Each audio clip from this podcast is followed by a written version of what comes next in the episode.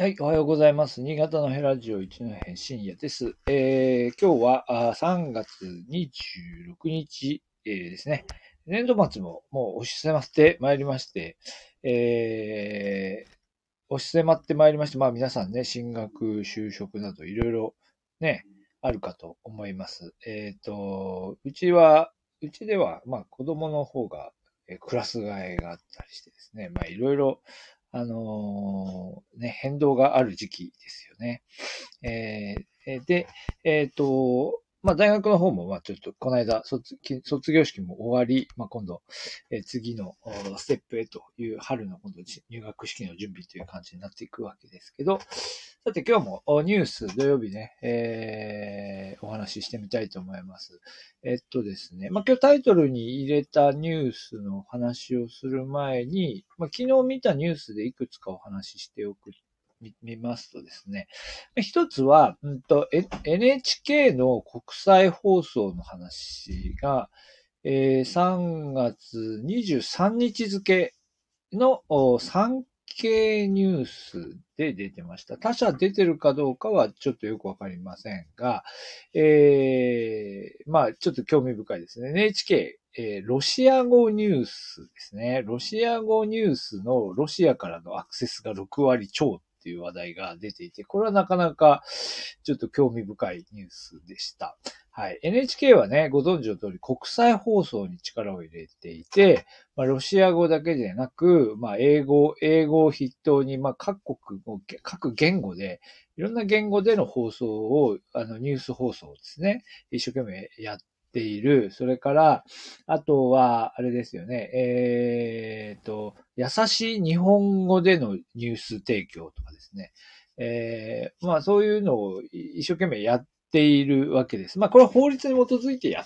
てるんですよね、国際放送は。で、最近は、えっ、ー、と、放送か、えっ、ー、と、法令改正してたのかなちょっと、ちょっと記憶定かでないですが、インターネットで、えー、ニュース放送を、あのあ、ニュースを配信するというのも一生懸命やっている。ということなんですね。で、これは我々日本で NHK の放送を見ている人たちは、あの、まあ、気づかないわけですよね。で、で、えっ、ー、と、で、そればかりか、まあ、時にやり玉に上がると。実は、ちょっと前、えっ、と、1年ぐらい、この1年ぐらいの範囲内で、なんか NHK が中国語のニュース番組みたいなのを立ち上げてですね、で、なんか PR 映像みたいのを作ったんだけど、その PR 映像が結構やり玉に上がってると。まあ、これはなんだ、NHK ニュースの、あの、えー、NHK だ、NHK 受信料問題みたいなのと結構リンクしてて、えー、なんだろう、その、要するに NHK なんて全然見ないでなんで金払わなきゃいけないんだよという人たちからするとですね、まあ、その日本語でやっている放送の番組も見ていないということの延長線上で、なんで今度、その、何ですか、外国の人にサービスするんですかと。しかも、な、まあ、中国なんてそういうですね、えー、全然こう、友好的な人たちではないのに、みたいな。まあ、そ、それは私も、私はそこは、友好、人が友好的でないということではないと私は思いますけど、でもまあ、そう見えるわけじゃないですか。で、そうすると中中国に対してそんななんか受信料払ってない人たちに対して、また NHK はそのなんていうか忖度して、えー、サービスするのかみたいなことにこう言われがちなんですよね。そういうことになりがちなんですが、まあ、今回はどういうことかというと、だからそういう意味で言うと、いや、ロシアはいいんだか悪いんだか、こう別にと、まあね、中国に比べると特定のイメージは、まあ弱いかもしれませんが、まあもちろん、あの、戦争的なイメージがあるから、ロシアに対する警戒感っていうのはもともとあったかもしれませんけど、でもロシア語でやるべきだともなんとも思ってなかったわけじゃないですか。で、で、そこで、ここでこう急に盛り上がってくるのは、いやいや、ここでロシア語、まあロシアの人々がこうニュースね、日本、少なくとも日本から見てですね、えー、正確なニュースへのアクセスが遮断されている状況の中で NHK が、えー、正確な情報をロシア語で伝えるというのは、えー、公共放送、日本の公共放送の国際貢献として非常に役に立つんじゃないかとか、まあもうちょっと心情的なものかもしれませんけど、えー、その、様々な、その、えー、ロシア語圏の人たちに、ロシア語がわかる人たちに対するニュース放送っていうのは意味があるよね、というふうに、まあ、今回についてはね、少なくとも皆さん、こう、えー、指示をするではないかなと思います。まあ、それはちょっとコメントはついてないんですけどね。まあ、ただ NHK としては、いや、6、6割もロシア語でニュースへのアクセスが、こう、あの、何ですか、増えたというのは、これは NHK のあの国際放送の役割として意味があるだろうというふうな意味で、まあ、発表されているんだと思います。まあ、なかなか、そしてそれをですね、産経新聞が報じてるっていうのも、なかなか興味深いところですよね。まあ、まあ、あの、産経新聞ですか、中国とかロシアに対しては非常に厳しい姿勢で、こう、ね、あの論調なんですけど、そういう論調なんですけど、そういう意味で言うと、ま、これは産経新聞が報じているっていうところもなるほどねっていうところかと思います。はい。で、今日の、えー、っと、新潟県内、昨日のニュースはですね、えー、どこですかね。あの、古町ルフルに、えー、話題集中してましたね。古町ルフルの、古町ルフルってまだできてなかったんだっていうことを、すいません、正直思いましたが、あの、フルマチルフルっていうのは、あの、2010年ってニュースに出てましたか？あの、えー、フルマチにあった大和というですね、まあ今も、あの、北陸方面、金沢ですか？金沢、富山にあったような記憶がありますが、まあその、新潟にもあった大和がですね、えー、2010年に閉館した後の再開発事業として、えー、まあ、新しくビルがドーンと建ってですね、まあ、それが古町ルフルという、まあ、古町の新しい、まあ、大型の商業施設ということで期待されているところなんですね。で、これはすでにまあ、プレイオ、プレイオープンだったのかっていうことなんですけどまあ、あまあ、空いてまして、いろいろ、えー、お店が入っているところが、まあ、あの、オープンしていたんですが、今度、ここに新たに広場がオープンしましたっていうのを、まあ、昨日お披露目イベントをやったんですね。それで、えっと、各社、あ報道しているというところです。で、まだ昨日の段階ではまだその各社テレビの放送だけを見てるんですが、まあ、お、総じてまあ好意的に報じていて、まあ、古町前の広場広場ができて、ここでなんかこう、イベントスペースみたいになって、古町の活性化へ、みたいなことと、それに対する、まあ、その見に来た人、その、そこで昨日はリューティストとかね、いろんな人が出てイベントやってたみたいですけど、まあ、それに対するこう、期待感みたいなののインタビューの声っていうのがあり、で、あと私が見たやつだと、あの、その広場というところには、こう、地下に降りていく階段があって、そこから、えっ、ー、と、あれですね。あの、えっ、と、なんだっけ、ローサ。えー、古町ローサと、まあ、これもですね、えー、非常にこう、なん、もなんだろう、難しさを抱えている、えー、地下商店街なんですよね。地下商店街なんですけど、そこにもこう繋がっているっていうことで、まあこれが、あの、どうなんだと。えー、どうなんじゃない？どうなんだとなってたところ、今度そことこう繋がりましたよっていう話もしていました。はい。というわけで、各社、まあ、あのー、お披露目ということで、まあ、ご祝儀相場的なところもあってですね、まあ、総じて好意的な報道になっているわけですけど、まあ、ヤフーのコメントを見ると、まあ、いつも通りで、結構みんな辛辣なコメントで、まあしかもそれがいっぱいついてるわけではないっていうところもまたちょっとね、まあ、あの、はい。なかなか語りづらいところなんですよね。で、まあ、あの、端的に言うと、えっ、ー、と、なんでしょうね。まあ、あの、こう、昨日あの、市長の挨拶の中で、中原市長が言っていたのは、古町というのは、まあ、要するに町の中心であって、えー、かつて、その、古町というのは、新潟そのものっていうか、あの、新潟、えっ、ー、とね、古町に買い物に行くことを新潟に行くと言っていたと。って言ってました。えっ、ー、と、中原市長は西区の人だったかな？西区のご出身だったと思いますけど、まあ、西区あたりから見るとですね、あそこが新潟であると。えー、いうことで、まあ、だからバスとかね、そういう公共交通機関も、あ、新潟駅は違うけど、えっ、ー、と、バスは古町に向かって走っていく。ね。えー、というふうになっていて、人は古町集まってくるという構造が、まあ、あり、まあ、かつてはたくさんの、その、えー、商業ビルも建っていたし、百貨店も、えー、デパートもいくつもあったという時代が、まあ、あるわけですよね。で、私は、あの、新潟によそから来た人間なので、まあ、その歴史を知らないんですが、私と同じ世代とか、まあ、あるいはもっと上の世代の人たちは、この古町がそういう意味で、まあ、新潟に行くだった時代を知っているんですよね。で、その人たちからすると、やっぱり今の古町の状況ていうのは、まあ、非常にこう寂しい。まあ、中核となる、その、商業施設も、もう、その、百貨店はもうなくなっちゃったわけですよ。で、今回、まあ、それは新たに作ったんだけど、そこにもその、たくさんテナントが入ってるわけではないんですよね。まあ、というわけで、なかなかこう、厳しい状況。まあ、全部、全部閉じちゃいました。えっと、えー、百貨、デパートが3つあった、2つあって、これが2つ閉じて、それから、えっ、と、ラフォーレ新潟原宿っていうなんじゃそりゃみたいな、ね、よそから来た人からするとびっくりするみたいな名前のやつですね。あれも閉じましたし、えー、非常にこう、まあなんでしょうね。まあ、あの、繁華街っていう意味で言うと非常にこう苦しい状況が続いていて、まあここからどう持っていけるか、まあ本当にこれ何とかしようと思って努力されてる方は、まあ、えー、非常なる努力をされていると思いますけど、まあ、町の人というか、新潟市全体、あるいはまあ周辺地域まで含めてこの一帯に住んでいる人たちからすると、やっぱり遠いっていうか、